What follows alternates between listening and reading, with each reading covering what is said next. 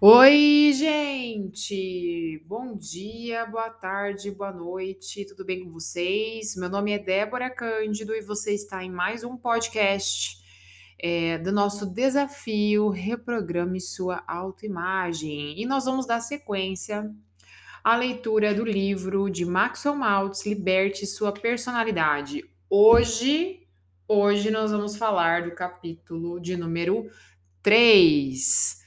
Como está sendo essa experiência para você, gente? Porque olha, para mim até aqui, todas as vezes que eu leio esses capítulos até aqui, a minha cabeça explode. Não sei como é que tá a cabeça de vocês aí, mas eu já tenho feito progressos assim muito legais só absorvendo o que a gente viu e ouviu até o capítulo 2. Então vamos lá, gente. Começando hoje o capítulo 3, onde ele fala: imaginação, a primeira chave para o seu mecanismo de êxito. Antes de começar, já vou falar aqui. Imaginação é uma das nossas habilidades mentais que a gente não é, é a gente não desenvolve a habilidade mental da imaginação. Se a gente para para pensar, né, gente, o nosso mecanismo na escola, o nosso mecanismo de educação, a gente nunca foi estimulado a imaginar né? A pensar, a raciocinar, a criar através do nosso pensamento.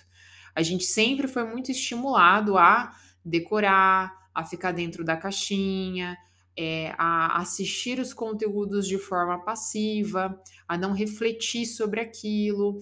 Então, de certa forma, o nosso método de ensino, e não é só no Brasil, né? É, na maioria dos países, né, que é essa mesma metodologia, é uma metodologia que ela, de uma certa forma, ela nos priva da nossa habilidade da imaginação e da reflexão. Então, eu convido vocês agora a começarem a desenvolver essa habilidade da imaginação.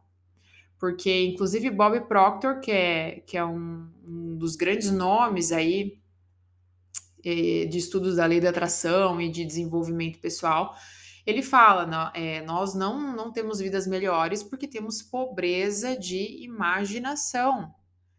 Nós não, nós temos preguiça de imaginar as coisas que nós queremos. Se eu te perguntar agora o que você quer, provavelmente vai ter dificuldade, porque a gente não para para imaginar o que a gente quer. E eu, quando eu falo imaginar o que a gente quer, é imaginar mesmo, de forma grandiosa, no seu limite do teu merecimento. Quando a gente imagina que a gente quer algo, a gente imagina geralmente coisas mais condizentes com aquilo que a gente vê na nossa realidade física. E é por isso que a gente se limita. Né? É a mesma coisa que você, ah, eu estou num deserto, eu quero imaginar uma piscina aqui. A gente tem dificuldade, a gente vai imaginar uma garrafinha de água. Mas por quê? Porque a gente está conectado à realidade física, mas no plano mental não existe barreira, não existe limite. E tudo que existe no nosso plano físico, um dia passou pelo nosso estado mental. Então, tudo que você experimenta hoje na tua vida física já foi uma forma de pensamento, de uma forma ou de outra. Então, hoje nós vamos falar sobre imaginação. Começando, a imaginação desempenha em nossas vidas um papel bem mais importante do que em geral supomos. Presenciei inúmeras vezes a demonstração desse fato em minha clínica. Um exemplo particularmente memorável dizia respeito a um paciente que foi literalmente forçado pela família a ir ao meu consultório. Era um homem de aproximadamente 40 anos, solteiro, que exercia durante o dia uma função rotineira e se fechava em seu quarto assim que chegava em casa, jamais indo a lugar nenhum, nem fazendo coisa alguma. Tivera já alguns empregos do mesmo gênero, mas parecia não ser capaz de conservá-los durante muito tempo. Seu problema era um nariz um tanto quanto grande e orelhas um pouco mais salientes do que o normal. Considerava-se feio e de aparência cômica. Imaginava que as pessoas com quem é, entrava em contato durante o dia se riam e falavam dele é, pelo fato dele ser tão esquisito. Sua cisma chegou a tal ponto que ele, na verdade, tinha medo de sair de casa e andar no meio das pessoas. Quase não se sentia seguro nem em sua própria casa. Chegou a imaginar que sua família tinha vergonha dele por ser tão estranho e não ser como os outros. Na realidade, seus defeitos faciais nada tinham de excepcional. Seu nariz era tipo romano, clássico, e suas orelhas, embora grandes, não atraíam mais atenção do que as milhares de pessoas com orelhas semelhantes. O desespero, em desespero, sua família o levou ao meu consultório a fim de ver se poderia ajudá-lo. Vi desde logo que ele não precisava de cirurgia, mas apenas de compreensão de que sua imaginação havia feito em sua autoimagem estragos tais que ele perdera de vista a realidade. Na verdade, não era feio, ninguém o considerava esquisito ou ria por causa da sua aparência. Sua imaginação apenas era responsável pelo seu sofrimento. A imaginação instalara dentro dele um mecanismo de fracasso, automático e negativo, que estava operando a todo vapor e era responsável pelo seu infortúnio. Por felicidade, após várias sessões e com a ajuda da família, ele conseguiu aos poucos perceber que a força de sua própria imaginação era responsável pelo seu estado. Conseguiu adquirir uma autoimagem realista e ganhar a confiança de que necessitava, utilizando-se da imaginação criadora em lugar de uma imaginação destrutiva. Gente, vocês estão ligados nisso aqui?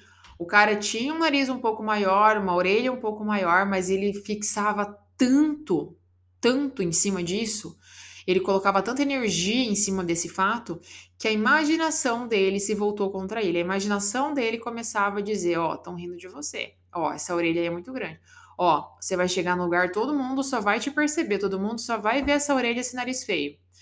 E ele então criou um mecanismo de fracasso porque ele só focava a atenção dele neste problema que ele, que ele criou, que a imaginação dele criou. Você vê que ele chegou lá no cirurgião plástico e o cara falou: Meu, teu nariz, beleza, é um pouquinho grande, a orelha também, mas não é nada fora do que a gente tá vendo por aí na rua. Todo mundo tem uns ossos aí que tem uma orelha mais ou menos grande, tem uns narigudos por aí.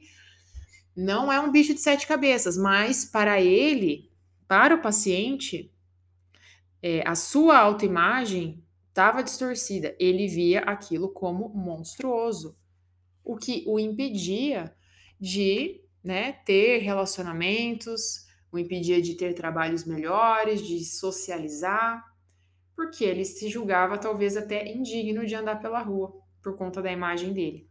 Então você viu que o médico ajudou ele a transformar a autoimagem, não fez cirurgia e o cara voltou à vida normal.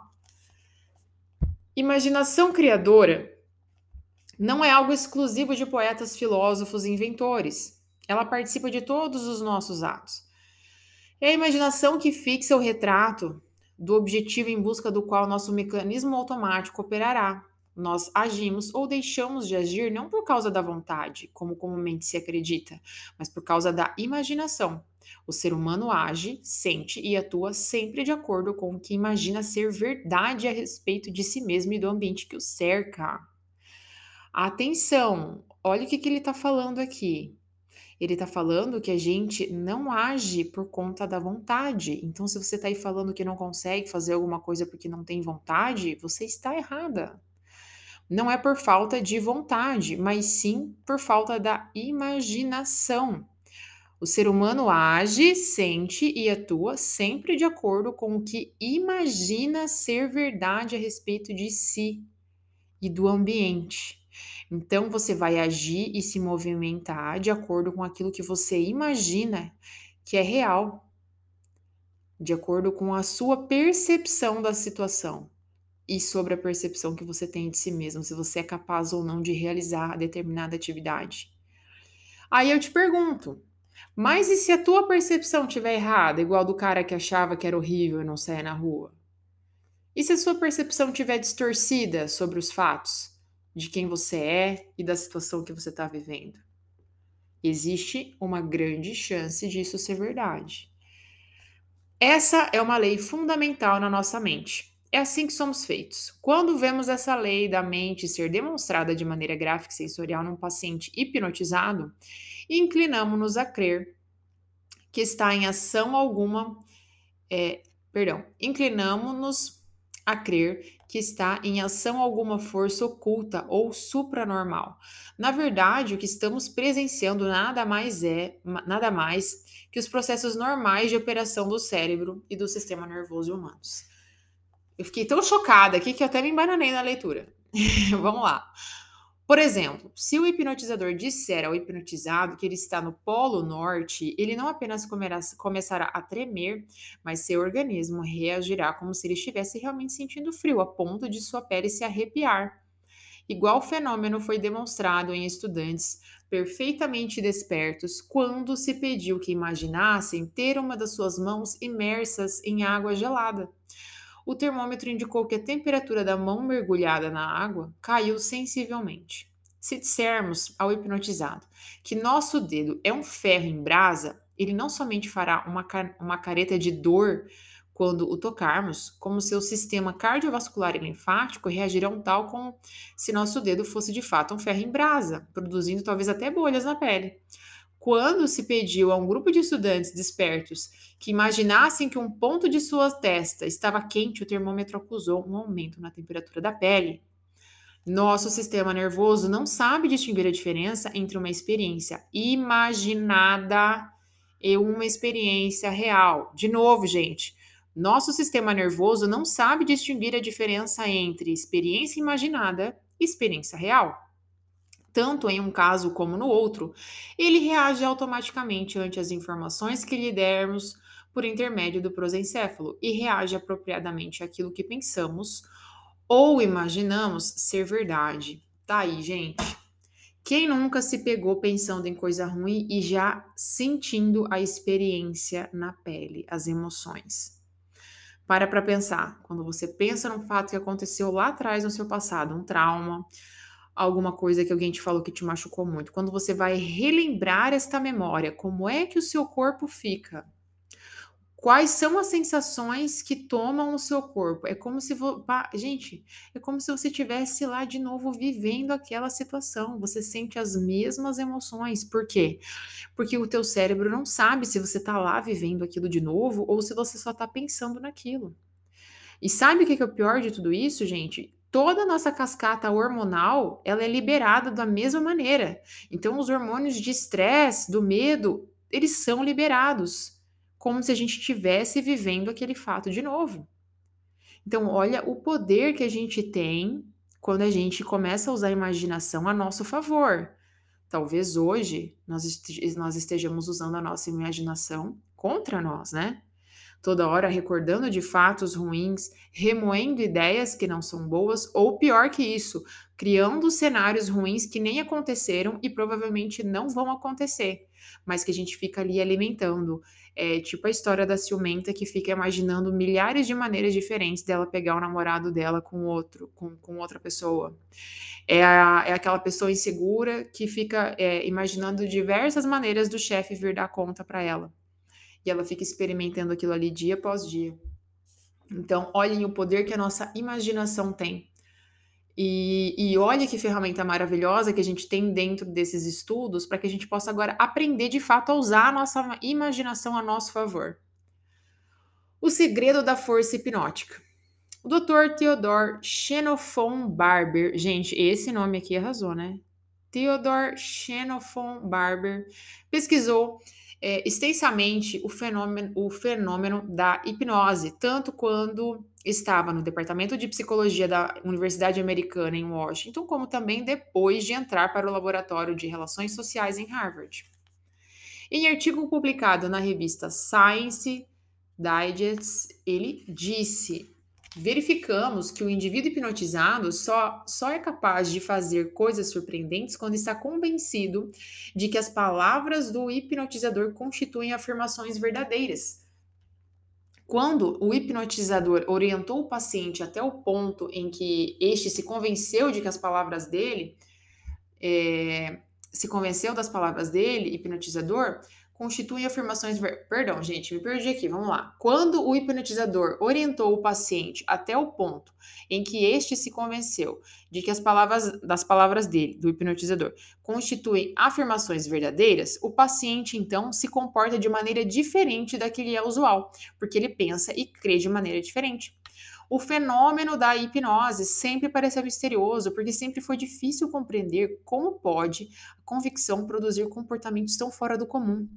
A impressão era de que devia haver ação de alguma coisa a mais, alguma força ou poder externo. Todavia, a verdade é que o paciente, quando está convencido de que, de que é surdo, se comporta como se fosse surdo. Quando está convencido de que é insensível à dor, é capaz de ser operado sem precisar de anestesia. A força ou poder misterioso não existe. Você poderia ser hipnotizado? É, esse é um trecho dessa, dessa revista Science Digest, é, Science Digest é, de janeiro de 1958. Um pouco de raciocínio bastará para mostrar porque para todos nós é boa coisa podermos sentir e agir de acordo com o que acreditamos ou imaginamos ser verdade.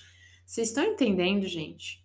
A gente age de acordo com aquilo que a gente imagina ser verdade, mas se a gente trouxer outro significado para algumas coisas na nossa vida, se a gente imaginar coisas diferentes, talvez coisas diferentes possam passar a ser verdade no nosso mundo. A verdade determina a ação e o comportamento. O cérebro e o sistema nervoso humanos foram feitos para reagir de modo automático e adequado aos problemas e desafios do ambiente. Por exemplo, se um homem encontrar um urso no caminho, ele não precisa parar para refletir que o instinto de conservação determina que ele corra. Ele não precisa resolver ficar com medo. A reação do medo é ao mesmo tempo automática e adequada. Primeiro, ele faz com que ele sinta vontade de correr. O medo põe em atividade mecanismos corpóreos que superalimentam os músculos para que o indivíduo possa correr mais do que normalmente. As batidas do coração se aceleram, a adrenalina, que é um poderoso estimulante muscular, é despejada em sua corrente sanguínea. Todas as funções físicas que não sejam necessárias para correr se paralisam. O estômago cessa de trabalhar e todo o sangue disponível é enviado aos músculos. A respiração se acelera e o fornecimento de oxigênio aos músculos aumenta enormemente. Nada disso é novidade, naturalmente. Todos nós aprendemos essas coisas na escola, mas o que talvez nos tenha passado desapercebido é que o cérebro e o sistema nervoso que reagem automaticamente ao ambiente são o mesmo cérebro e sistema nervoso que nos dizem o que é este ambiente. Costuma-se pensar que as reações do homem que encontra o urso são devidas à emoção antes que às ideias. Entretanto, foi uma ideia. A informação recebida do mundo exterior e analisada pelo prosencéfalo que deflagrou as assim chamadas reações emocionais. O verdadeiro agente causador, portanto, foi basicamente uma ideia ou convicção e não emoção essa surgiu como resultado. Então, a emoção veio como resultado de uma ideia, ou seja, a ideia de que eu estou em perigo, tem um urso ali. Isso é uma ideia, uma convicção. A partir desta ideia, pensamento, convicção, é que surgiu a emoção de correr, fugir. Em suma, o homem em questão reagiu ao que ele supunha ou acreditava ou imaginava que fosse o ambiente. As mensagens que nos são trazidas do meio ambiente consistem de impulsos nervosos partidos de vários órgãos dos sentidos. Esses impulsos nervosos são decifrados, interpretados e avaliados no cérebro e trazidos ao nosso conhecimento sob a forma de ideias ou imagens mentais. Em última análise, é a estas imagens mentais que nós reagimos. Você atua e sente não precisamente de acordo com as coisas como elas são, e sim com a imagem mental que você faz delas. Eu vou repetir isso aqui. Você atua e sente não necessariamente de acordo com as coisas como elas são, e sim com a imagem mental que você faz delas explodindo cabeças. Suponhamos, por exemplo, que o homem não encontrou no caminho um urso de verdade, mas outro homem vestido de urso. Se ele pensou e acreditou que o homem era um urso, as reações emocionais e nervosas terão sido exatamente as mesmas.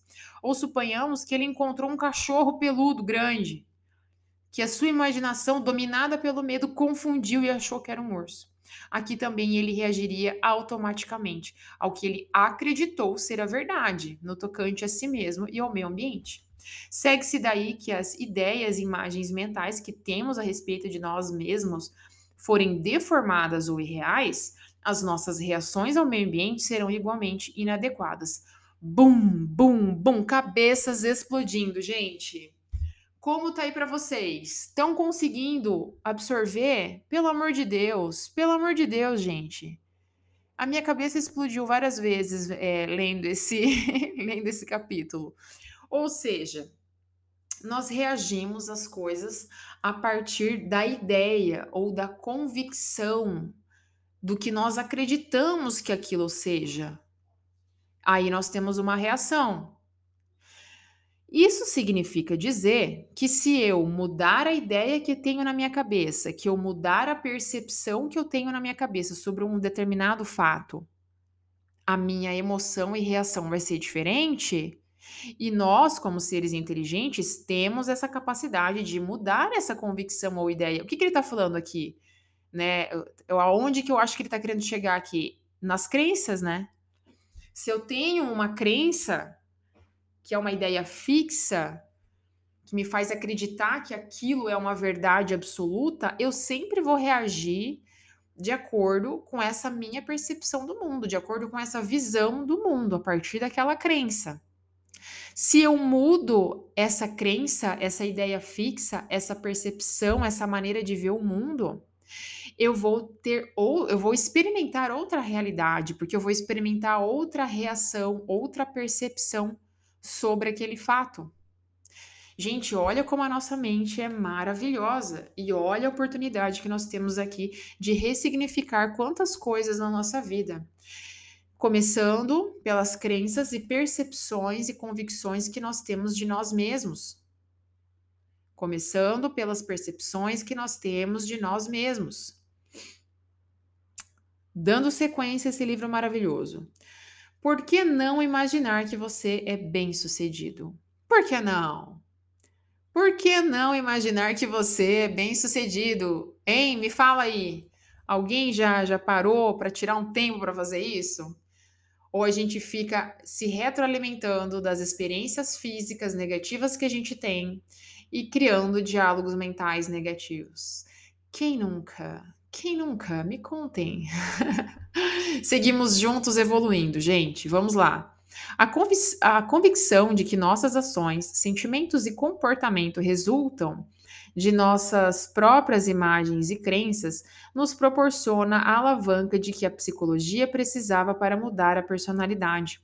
Essa convicção abre uma nova porta psicológica para, para se conseguir habilidade, êxito e felicidade.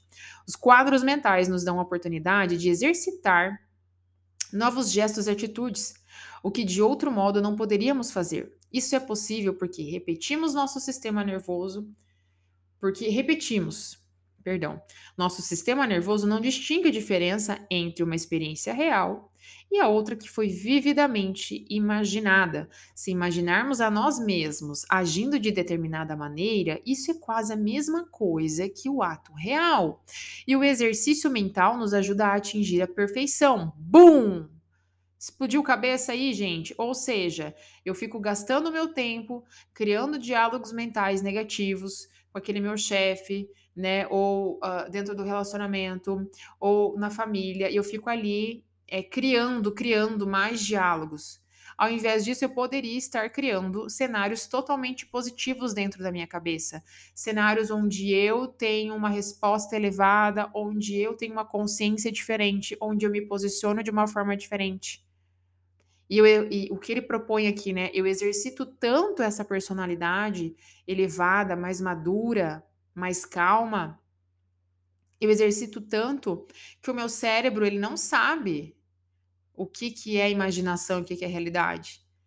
Então, quer dizer que se eu exercitar muito essa nova personalidade, o meu cérebro vai começar a acreditar que aquela é a minha personalidade verdadeira e vai querer começar a reagir de acordo com aquela personalidade que eu criei.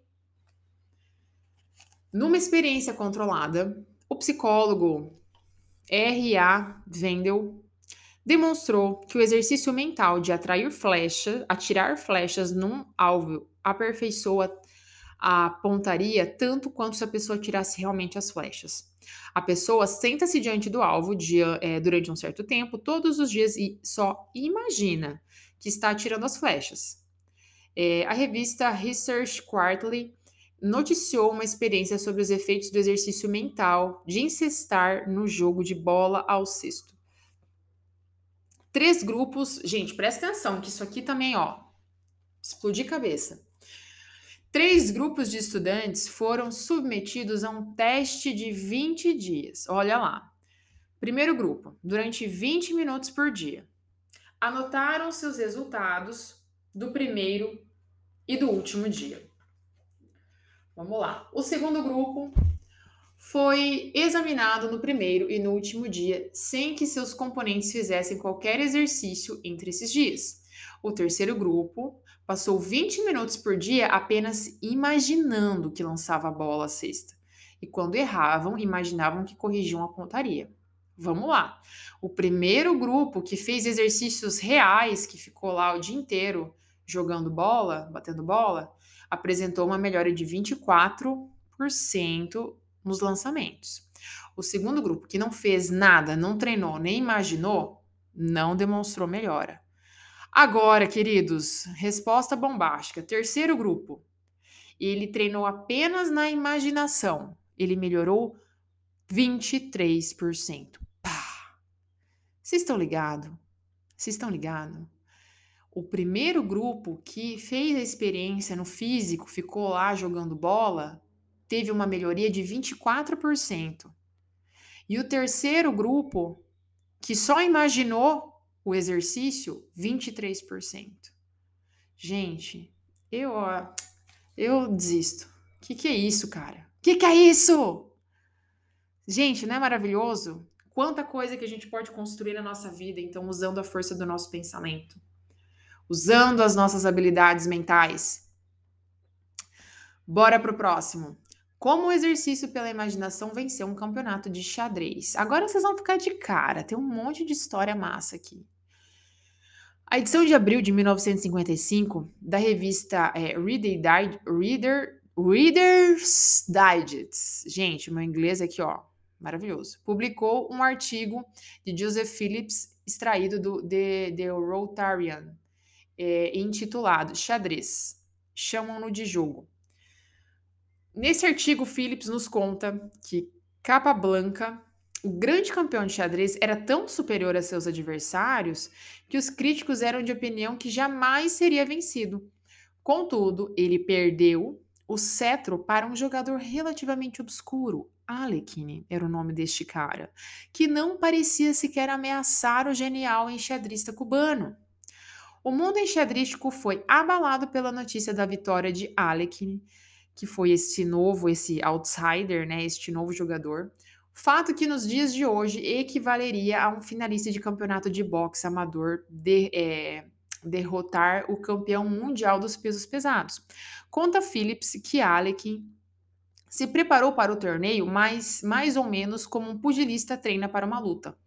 Foi para o campo, deixou de beber, de fumar e se entregou aos, exerc aos exercícios ginásticos. Durante três meses ele jogou xadrez, apenas imaginariamente, acumulando energias para o momento de enfrentar o campeão. Gente, vocês estão entendendo? O cara se preparou durante três meses apenas imaginando jogar xadrez. Não treinou jogando xadrez, ele treinou imaginando. E ele derrotou o campeão mundial. Vocês estão entendendo? Eu desisto. Vamos lá. Imagens mentais podem ajudá-lo a vender mais. Aí, os vendedores de plantão, gente. Em seu livro Como Ganhar 25 mil dólares por ano vendendo, Charles B. Roth relata como um grupo de vendedores em Detroit que pôs em prática uma nova ideia e melhorou suas vendas em 100%. Outro grupo em Nova York conseguiu um aumento de 150% e vendedores individuais, usando a mesma ideia, aumentaram sua produção por até 400%. Que ideia é essa que dá tais resultados para os vendedores? É uma coisa chamada fazer de conta e você deve aprender a respeito dela, porque se quiser, ela poderá duplicar as suas vendas. Que é fazer de conta? Ora, é simplesmente você imaginar-se a si mesmo em várias situações de venda, depois solucioná-las mentalmente até saber o que fazer, o que dizer, sempre que igual situação surgir real, né? Quando essa situação surgir de uma forma real na sua vida. O motivo porque essa ideia dá tão bons resultados é que, é que vender é simplesmente uma questão de situações. Cria-se uma situação cada vez que você conversa com o cliente. Ele diz alguma coisa, ou faz alguma pergunta, ou levanta uma objeção. E se você souber sempre como replicar o que ele diz ou responder as perguntas, ou neutralizar-lhes as objeções, você faz vendas. Pelo sistema do faz de conta, o vendedor, quando está sozinho, cria situações em que se imagina face a face com o cliente. Este a levantar objeções e criar problemas, e ele a resolvê-los de maneira mais apropriada. Gente, então o que, que, é isso aqui? O vendedor vai lá na, na, mente dele, cria um quadro mental e imagina ele debatendo com um possível cliente e quais as possíveis objeções que o cliente vai trazer para ele e ele imagina todas as soluções possíveis. Quando isso acontece no mundo real, no físico, ele já pensou em todas as possíveis perguntas, então ele tem tudo na ponta da língua. E de outra maneira também ele já acabou mentalizando, né, a experiência com o cliente, ele acaba atraindo esses clientes. Use quadros mentais para conseguir um emprego melhor. O falecido William Moulton Marston famoso psicólogo, recomendava o que chamava de exercício do ensaio a homens e mulheres que procuravam para que os auxiliasse a arranjarem melhores empregos. Se você está para ter uma entrevista importante para obtenção de emprego, por exemplo, o conselho de Martson era preparar-se antecipadamente. Repasse mentalmente todas as perguntas que poderão ocorrer Pense nas respostas que irá dar. Depois, ensaie mentalmente a entrevista. Mesmo que não surja nenhuma das perguntas previstas, o sistema do ensaio fará maravilhas, dar-lhe-á confiança e ajudá-lo-á a improvisar e reagir espontaneamente, seja qual for a situação em que se encontre, porque você se exercitou em reagir espontaneamente. Não seja um canastrão, aconselhava o Dr. Martinson, explicando que nós estamos sempre desempenhando, desempenhando algum papel na vida. Por que não escolher o papel certo, o papel do homem vitorioso e ensaiá-lo? Por que não, minha gente? Por que não a gente escolher ser uma pessoa vitoriosa? Por que não a gente escolher ser uma, uma pessoa de sucesso e ensaiar para ser essa pessoa? Ensaiar para ser essa mulher de sucesso, para ser esse homem de sucesso? Por que, que a gente fica repetindo diálogos mentais negativos sobre a gente mesmo? Por que, que a gente fica repetindo diálogos mentais negativos sobre as situações que podem acontecer e que nunca acontecem? Vocês entendem que a gente fica criando essas situações a partir do, do, do movimento dos nossos pensamentos? Agora eu vou contar a história de um pianista que treina em pensamento. Isso aqui é babado, gente. Quem toca piano, olha, eu toco piano e quem toca piano sabe da dificuldade que é, quanto tempo que leva para aprender piano e que exige muita técnica. Mas eu vou contar a história desse cara que vocês também vão ficar de cara. Arthur Schnabel, o nome do cara. O pianista célebre em todo o mundo tomou lições apenas sete anos. Detestava exercitar-se e raramente praticava no teclado. Quando lhe perguntavam a respeito da insignificância de seus exercícios em comparação com outros pianistas, ele respondia: Eu pratico em pensamento. Ai, meu Deus! C.J. Kopp, da Holanda, conhecida autoridade no ensino de piano recomenda a todos os pianistas que pratiquem em pensamento. Uma nova composição, diz ele, deve ser primeiro repassada mentalmente, deve ser memorizada e executada na imaginação, antes de pormos os, da, os dedos no teclado. Gente, vocês estão ligados nisso? O cara conseguia tocar música, conseguia fazer a, a, o, o que precisava ser feito apenas ensaiando no seu pensamento. Cada página que eu passo, eu fico mais chocada. O exercício de imaginação pode melhorar os resultados no golfe. E aí, gente, galera do esporte, vamos lá. A revista Time noticiou que o famoso Ben Hogan, quando participa de um torneio, treina mentalmente cada atacada, logo antes de dá-la. Ele executa a atacada com perfeição em pensamento, sente o taco acertar a bola exatamente como devia e sente a si mesmo executando o follow-through perfeito. Depois caminha para a bola e, e, e confia no que chama de memória muscular para executar o tiro tal como imaginou. Alex Morrison, talvez o professor de golfe é, mais conhecido em todo o mundo, criou é, até um sistema de exercício mental que melhora notavelmente o aproveitamento do jogador. Este senta-se numa poltrona e pratica mentalmente o que Morrison chama de sete chaves Morrison. O lado mental do golfe representa 90% do jogo, diz ele, e o lado físico, 8%, e o lado mecânico, 2%.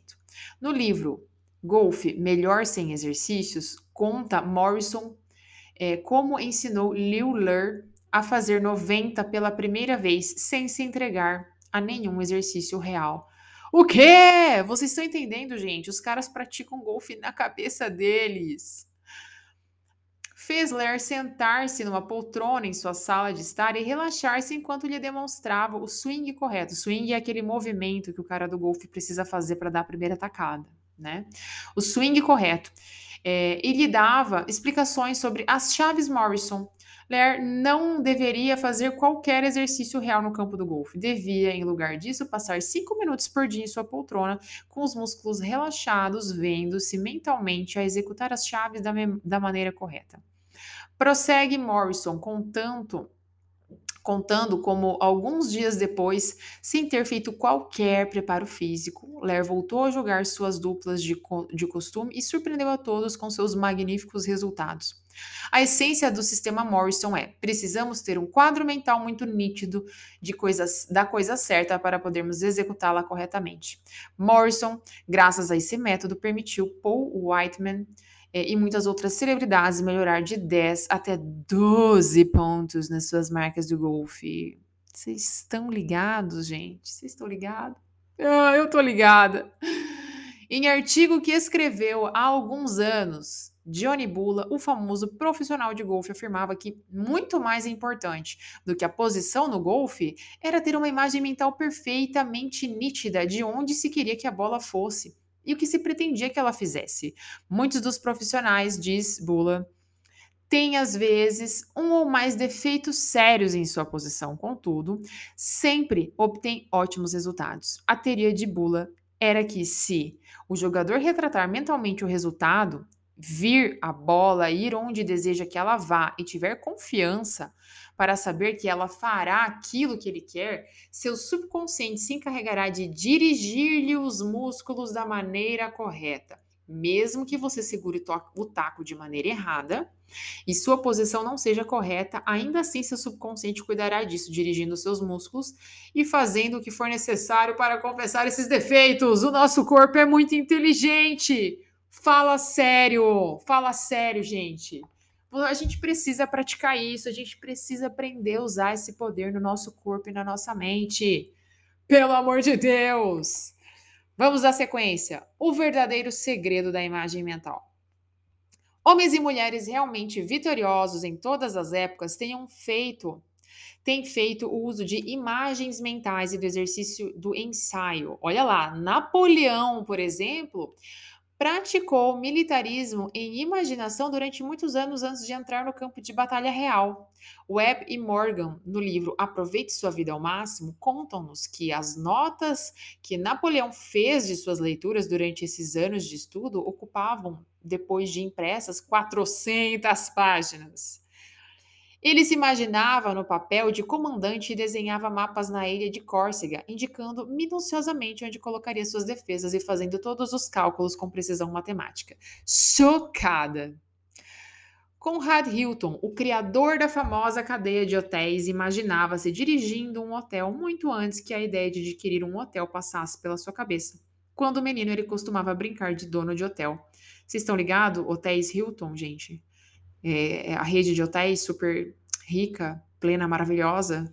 Então, tá aí, Conrad Hilton já imaginava isso antes de, de, de nem sonhar que ia ser dono de hotel. Por isso, gente, eu sempre falo, cara, sonhar, imaginar.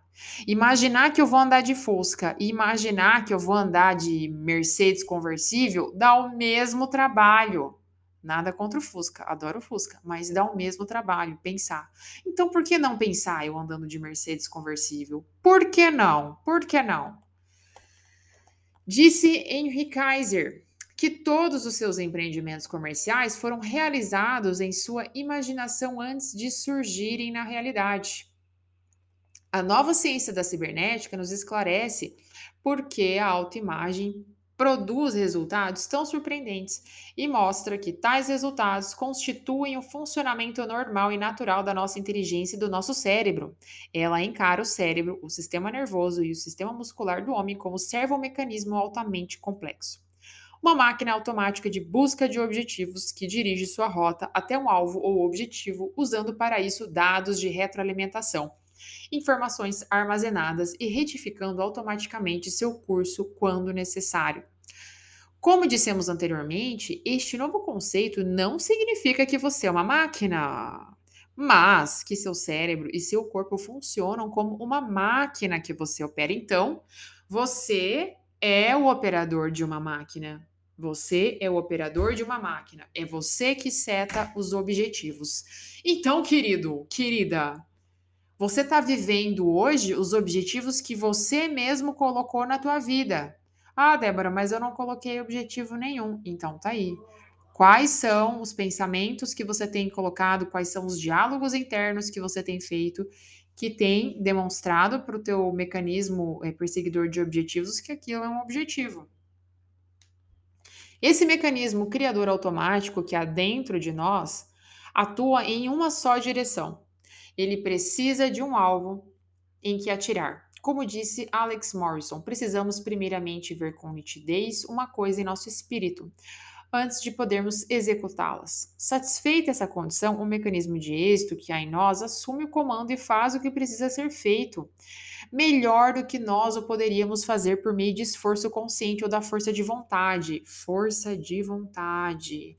Então, vocês estão entendendo? Aqui existe uma crença, né?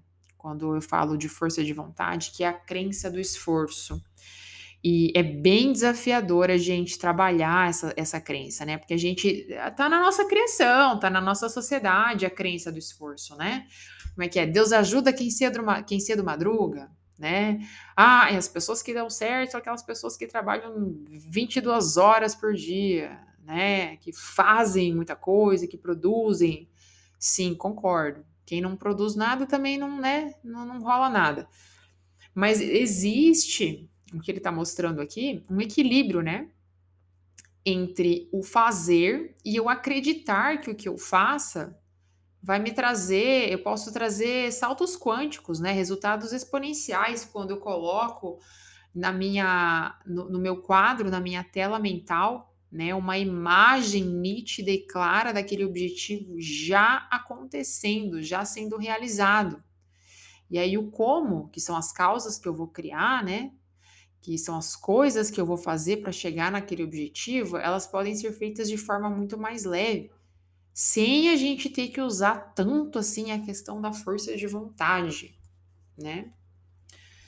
Em vez de tentar fazer determinada coisa por meio de uma férrea força de vontade, preocupando-se continuamente e imaginando tudo que poderá sair de errado, você deve simplesmente relaxar a tensão, interromper o esforço, desenhar mentalmente o alvo desejado e deixar que seu mecanismo de êxito assuma a direção. Assim, desenhando mentalmente o objetivo visado, você se obriga a um pensamento positivo. Nem por isso você será depois poupado de esforço e trabalho mas seus esforços serão no sentido de conduzi-lo para frente em direção a seu objetivo. Você não se perderá em conflitos mentais que ocorrem quando você quer e tenta fazer determinada coisa, mas vê mentalmente qualquer outra coisa. Então, aqui ele está reforçando o que eu falei, né, gente? É, a gente se coloca em, em, condição de crença de esforço e quer co conquistar aquele objetivo a qualquer custo, de qualquer jeito, mas a gente muitas vezes está com a mente desfocada, a gente está com a nossa mente focada em qualquer outra coisa menos naquele objetivo. E aí a gente quer conquistar as coisas através do esforço físico. e esquece que se a gente, quer dizer, a gente não tinha esse conhecimento até agora, mas agora a sua atitude vai ser diferente, né? Que se você tiver clareza mental do que você quer, tiver o desenho mental claro e nítido, o como aquilo vai acontecer vai começar a vir de forma mais leve, automática, as coisas vão vão acontecendo. Basta ter a imagem mental clara e nítida, que o como vai chegar até você. Descobrindo o seu melhor eu. Esse mesmo mecanismo criador que há em todos nós pode ajudá-lo a descobrir o seu melhor eu possível. Se você formar em sua imaginação um retrato do eu que quer ser e vir a si mesmo nesse novo papel. Essa é a condição necessária para a transformação da personalidade, independente do método, do método terapêutico usado. Antes de poder modificar-se, a pessoa precisa ver a si mesma em um novo papel. Edward McGoldrick utiliza essa técnica para ajudar os alcoólatras a atravessar a ponte entre o velho e o novo eu. Todos os dias ele faz seus alunos fecharem os olhos, relaxarem o corpo tanto quanto possível e criarem um filme mental de si mesmos, tal como gostariam de ser. Eles, nesse filme mental, se veem a si mesmos como pessoas sóbrias e sensatas, e apreciando a vida sem o álcool.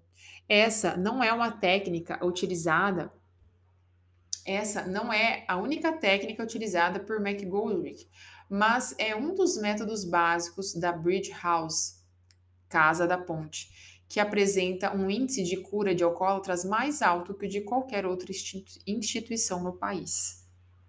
Gente, olha que poderoso o poder de mentalização. Basta você imaginar que é sadio. Contudo, Hoje estamos apenas começando a vislumbrar o poder criador potencial que nasce da imaginação humana, e particularmente das imagens a respeito de nós mesmos. Considere-se, por exemplo, o que há de implícito na seguinte notícia publicada há um par de anos na imprensa. São Francisco.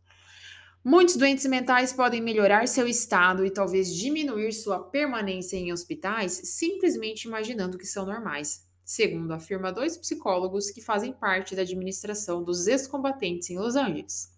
Os doutores Harris M. Grayson e Leonard B. Ollinger comunicaram à Associação Psicológica Americana que experimentaram a ideia com 45 doentes hospitalizados como neuróticos. Para começar, eles fizeram com os pacientes o teste usual de personalidade. A seguir, pediram-lhes que se submetessem ao teste pela segunda vez e respondessem as perguntas como se cada um deles fosse fora do hospital uma pessoa normal e bem ajustada. Vamos lá, gente. Cabeças explodindo. 75% dos doentes apresentaram melhores resultados no segundo teste. E algumas das mudanças para melhor foram espetaculares, informaram os psicologistas. Esses pacientes para poderem responder as questões como as responderiam pessoas normais e bem ajustadas, eram obrigados a imaginar-se no papel de uma pessoa normal e bem ajustada. E foi quando e foi o que bastou para que eles começassem a agir como e sentir-se como uma pessoa bem ajustada. Começamos, pois, a perceber porque o Dr. Albert Edward Wigan classificou o retrato mental que fizemos de nós mesmos como a maior força que temos dentro de nós. Vocês estão entendendo? Os caras eram neuróticos, estavam lá em tratamento, os médicos só pediram para eles que eles fizessem a visualização de si mesmo como pessoas normais e sadias e 75% dos pacientes demonstraram uma melhora significativa. Cara, deixa eu falar um negócio. Se isso aí deu super certo com a galera ali neurótica, imagina com, com o pessoal que, que não tem problemas psicológicos. A mudança que pode acontecer na vida de uma pessoa, essa reprogramação de autoimagem. Dando sequência, Conheça a verdade sobre si mesmo. O objetivo da psicologia da autoimagem não é criar um eu postiço que seja todo poderoso, arrogante, egoísta, essa imagem seria tão pouco apropriada e realista como uma autoimagem negativa. Nosso objetivo é descobrir o verdadeiro eu, tanto quanto possível aproximar-se da realidade, a imagem mental que cada um faz de si mesmo. Sabem os psicologistas, todavia, que nós, em geral, nos menosprezamos. Não existe, na verdade, o que se chama de complexo de superioridade. As pessoas que parecem sofrer desse complexo sofrem, na verdade, de sentimentos de inferioridade. O eu superior deles é fictício, uma capa para ocultarem de si mesmos e dos outros seus sentimentos de inferioridade e insegurança profundamente enraizados. Como podemos conhecer a verdade sobre nós mesmos? Como fazemos uma avaliação verdadeira?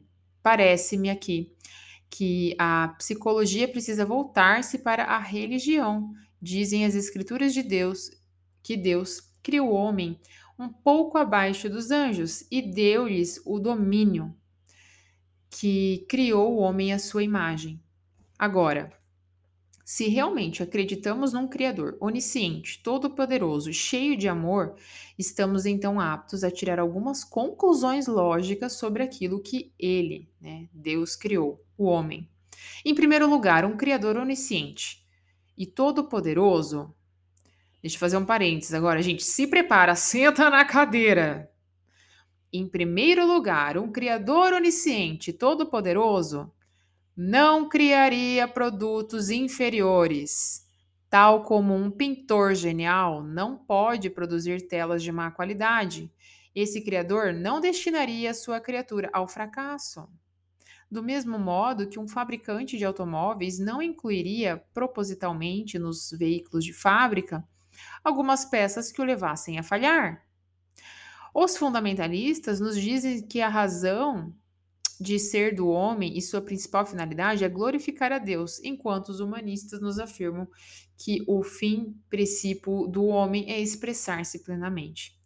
Contudo, se aceitarmos a premissa de que Deus é um criador bondoso e tem por suas criaturas o mesmo interesse que um pai tem por seus filhos, parece-me então que fundamentalistas e humanistas estão ambos dizendo a mesma coisa, que que é que traz maior glória, orgulho e satisfação ao pai do que ver a sua progenie vencer, ser bem-sucedida e expressar ao máximo suas habilidades e dons inatos. Jesus exprimiu esse mesmo pensamento quando mandou que não puséssemos a candeia debaixo da cama, mas deixássemos a nossa luz brilhar, para que vosso Pai seja glorificado. Não posso crer que haja para Deus alguma glória em ver suas criaturas andarem por aí deprimidas, com o semblante para baixo, temerosas de erguer a cabeça e sem ser alguém.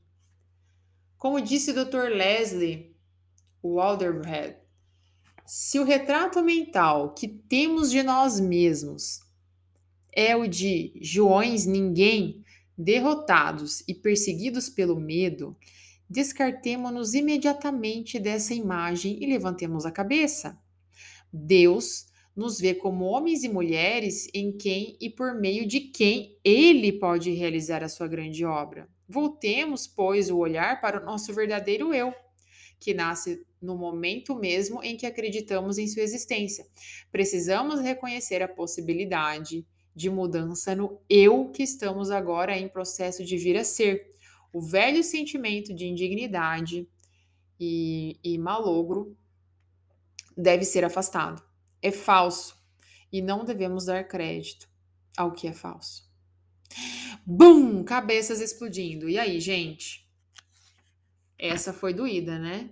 Essa foi doída. O que, que ele fala, né? Poxa, se existe então esse Criador, se existe uma força superior, se existe Deus, independente da tua religião, da tua crença, né? Se a tua crença é que existe um Deus, que existe o um universo, que existe o Criador, que existe um eu superior. Essa força superior que nos criou, sendo nosso Pai, não iria nos criar para ver a gente aqui se ferrando, para ver a gente aqui na bad. Não! Né? Para as pessoas aí, para os pais, para as mães que estão ouvindo agora. O que, que você espera dos seus filhos? Que eles prosperem, que eles sejam felizes, que eles se deem bem, que eles acertem. Então, se a gente quer estar tá alinhado com Deus, a melhor coisa que a gente pode fazer para honrar a nossa vida é ser feliz, é prosperar, é dar certo. Deus não quer que a gente fique aí na bad. Vamos usar as aptidões, as habilidades, as faculdades mentais que Ele nos deu para que a gente crie realidades maravilhosas na nossa vida. Vamos, agora tem um exercício para encerrar esse capítulo, gente. Mantenha em sua imaginação firmemente e durante tempo suficiente um retrato de si mesmo e você será atraído por ele. Represente-se a si mesmo vividamente como derrotado. Isso bastará para tornar a vitória impossível. Pinte-se a si mesmo vividamente como um vencedor, e isso contribuirá enormemente para o êxito. Uma vida plena começa com um quadro mantido em sua imaginação do que você gostaria de ser ou de fazer. Sua autoimagem atual é o produto de quadros de sua imaginação, fez de você mesmo no passado. Quadros esses que, por sua vez, nasceram das interpretações e avaliações que você fez da experiência. Agora você deve usar para construir uma autoimagem adequada o mesmo método que usou antes para construir uma autoimagem não adequada. Reserve um período de 30 minutos por dia em que possa estar sozinho, sem que ninguém o perturbe. Relaxe-se e fique tão é, comodamente quanto possível. Então feche os olhos e use a sua imaginação. Muitos acham que obtêm melhores resultados imaginando-se sentados diante de uma grande tela de cinema e assistindo a um filme de si mesmos. O importante é que os quadros sejam tão vívidos e pormenorizados quanto possível. O meio de conseguir é prestar atenção a pequenos detalhes, sons e objetos do seu ambiente imaginário. Uma das minhas pacientes estava fazendo esse exercício para vencer o medo do dentista não obteve resultados até que começou a observar pequenos detalhes do seu quadro imaginário. O cheiro do antisséptico do consultório, o tato do couro é, nos braços da poltrona, as unhas bem cuidadas do dentista quando as mãos dele aproximavam da sua boca e etc. Detalhes do ambiente imaginado são de importância fundamental nesse exercício, porque para todos os efeitos é, está criando uma experiência prática.